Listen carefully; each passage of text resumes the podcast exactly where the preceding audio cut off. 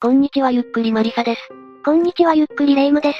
本日は2010年に松田工場で起こった前代未聞の事件、松田本社工場連続殺傷事件について解説したい。連続殺傷って、また恐ろしい事件ね。しかも2010年と言ったら秋葉原の通り魔事件からそんなに経ってないわよ。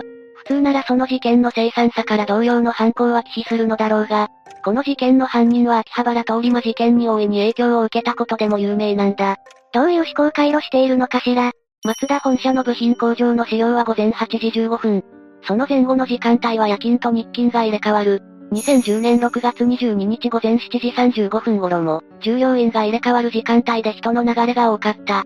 そんな時、工場の東正門前にファミリア S ワゴンがやってきた。交代の社員さんかしら？ファミリア S ワゴンは減速せず東正門を70キロのスピードで突っ込み、従業員2人を跳ねる。は？そして警備員の静止を振り切って敷地内に侵入、周回して5人を跳ねる。さらに東洋大橋で遠行川を越え、800メートル離れた本社工場にも侵入し5人を跳ねた。この車は結局工場内を約10分間、約5キロの距離を平均時速約40から70キロで暴走し、7時45分頃に南区大州の北門より逃走した。この時点で12人も引いているのだけど、一体何なの？犯人は結局逃げてしまったの？いや、北門逃走より40分後、北東に4.6キロほど離れた府中町畑が峠で車は止まる。そして犯人自らわしがやったと110番通報した。それで駆けつけた警察官が、殺人未遂罪及び包丁を隠し持っていたとして、8時23分に銃砲刀剣類所持など取締法違反の疑いで現行犯逮捕したんだ。ほ、包丁まで、この時工場で車を止めて包丁を振り回してやろうと思ったとも供述していることから、下手するともっと被害者が出たかもしれない。思った以上にとんでもないわね。というかこの犯人は何なの？松田に恨みでもあったの？恨み自体はあったようだ。犯人は当時42歳だった引地俊明。彼は事件が起こった工場には4月上旬に2週間だけ機関工として勤務していた経験があったという。恨みがあったということは無理やり首にさせられたとか？記事によると勤務していた期間に同僚から集団ストーカー被害に遭ったという。そのため、事件日はその復讐のために来たと語っている。集団ストーカーって、統合失調症の妄想の事例とかでよく聞くけど、本当にあるのね。まあ、彼の中では本当なんだろう。うんちなみに引き地は事件後、知人男性に電話をかけているそうだ。なんでも引き地は会話の中でたった今、松田への長年の恨みを晴らした。わしは死刑になるじゃろうと話したという。この時は何をしたかは語らなかったが、昼のニュースを見ろともったいぶったようだ。そして、わしはとうとう秋葉原を越えたよと誇らしそうに言って、一方的に電話を切ったという。正しい意味での確信犯ってやつだったのね。というか秋葉原越えって、あの事件7人亡くなっていて10人負傷者が出ているのよ。マジでそれ以上なの？記事は12人に危害を加えたが、そのうち亡くなられたのは松田正社員の浜田博さん一人で、残りの11人が重軽傷を負った。重軽傷者の内訳も重傷2人に軽傷9人だった。死亡者が出てしまった事件間の比較は良くないかもしれないが、被害は秋葉原の方が大きい。どういう判断なのか全然わからないわね。というか被害に遭われた方は、引き地に何かして狙われたの？全くもって関係のない人たちだった。現に引き地は逮捕後、松田工場で同僚から集団ストーカー行為をされた。松田が嫌がらせを止めなかったので、松田に復讐しようとしたと供述している。松田に勤めていたというだけで狙ったのね。もう無差別じゃない。それにこれが一番重要なんだが、警察の捜査では嫌がらせの事実は一切確認できなかったんだ。え、は？はっきり言ってしまえば、これは被害妄想による思い込みから始まった事件だった。本当にどういう思考回路してんのよ。それについては、老いたちから順に説明していこう。引き地俊明は、広島市内の家庭に生まれた。家族は両親と妹、父親は松田に勤務しており、夜勤が多かったという。父親も松田勤めだったとか、嫌な接点だわ。普通の家庭だったが、小学校高学年の頃に実母が亡くなり、数年後、父親は看護師の女性と再婚する。しかし引き地はこの警母とは折り合いが悪く、よく言い争いする声が近所に響いていたらしい。ただ高校を中退するなどといった非行に走ってはいないようだ。不幸ではあるけど身を崩すことはなかったのね。その後1986年に広島市立広島工業高校電気科を卒業した引地は、松田の取引先の部品メーカーに就職する。自動車座席の試作品を作る部署に約6年半勤め、1992年9月に一身上の都合、胃がん退職している。裏側で何か問題とかは起こしていたの？いや、人事責任者は在籍時に問題を起こした記録はないと話している。その後は、派遣会社に登録し、複数の会社に勤務していたようだ。ただ経済状況は悪化していき、2008年に自己破産している。またこの時期の引き地は精神的にも追い詰められていたようだ。自己破産は確かにきついでしょうね。アパートには4月から干したままの洗濯物などもあり、生活の困窮面が如実に現れていたらしい。また引き地は知人に対して僕は負け組と述べるなど、周囲にも不安定な状態を見せていたようだ。加えてその年に秋葉原の通り魔事件が起こる。これは加藤智弘が起こした7人が死亡、10人が重軽傷の大事件だ。一時はこの事件ばかりやっていた覚えがあるわ。引き地はこの加藤に大いに影響された。また加藤を賛辞する言葉を周囲に興奮気味に漏らしていたようだ。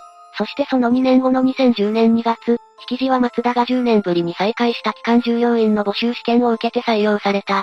この時は2010年3月25日から6ヶ月契約の機関社員として入社しており、4月1日から同工場でバンパーの製造業務に当たっていた。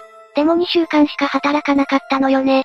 より正確に言うと実質勤務はわずか8日間だった。ただその短期間でも引き地の被害妄想は十分に育ったようだ。これは事件発生の約6時間前まで、20年来の知人と会っていた時の会話からわかる。この男性によると、引き地が2週間の期間校で起こった人間トラブルについて3時間も話したという。2週間の人間トラブルで3時間って、よく間が持つわね。引き地は職場にいる間に、家具が移動させられているなどとの現象について相談を持ちかけたり、松田の機関社員の時、従業員で自分を見て笑う奴らがいた。そいつらの仕業に違いないと話したらしい。数日の知り合いへの嫌がらせで家具の移動なんて、めんどくさいことしないんじゃないかしら。だが引き地は本当に彼らがやったことだと思っていた。さらにはわしには秋葉原の犯人の気持ちがよくわかる。わしも松田に車で突っ込んでやろうかと思う。松田の社員だったら誰でも同じじゃと言ったという。ただこの時はこの知人男性が関係ない人間に手を出すべきではないと悟すと、納得し最後は笑って帰ったらしい。でもこの6時間後に事件を起こしたのよね。もう腹は決まっていたのかしら。ねえ、そもそも引き地の人間性自体はどんな感じだったの？人に嫌われたり避けられるような人間だったの ?20 年来の友人がいたのだから、社交性に難がある人物ではなかったようだ。同じ職場だった若手社員男性によると、明るい性格ではなく、おとなしかったという証言があるので粗暴でもないだろう。また引き地のアパート近くに住む住人は、気さくそうな印象が強く危険人物とは感じなかったと述べている。どちらも暴力性は感じていないのね。またそのような人物であったため、職場でいじめやのけ者になっている様子はなかったという。見るからな危うさはなかったけれど、内側では被害妄想ということね。なんだか、裁判では精神疾患でもめそうね。というか裁判が始まるまでに大揉めして、事件の起訴が2010年10月29日に対して、一審の初公判が2012年1月26日と大幅に遅れた。ただこれは引き地と弁護団の間での調整にごたついたことが原因だ。引き地は逮捕直後から撮影を認めていたが、弁護団は心神喪失ゆえの無罪を主張する方針だったんだ。確かに引き地は自分がやったと認めている感じだったわね。引き地は松田への恨みから犯行を行ったと隠そうとしないため、心神喪失については完全否定した。つまり弁護側が用意した無罪への戦略を受け入れなかったんだ。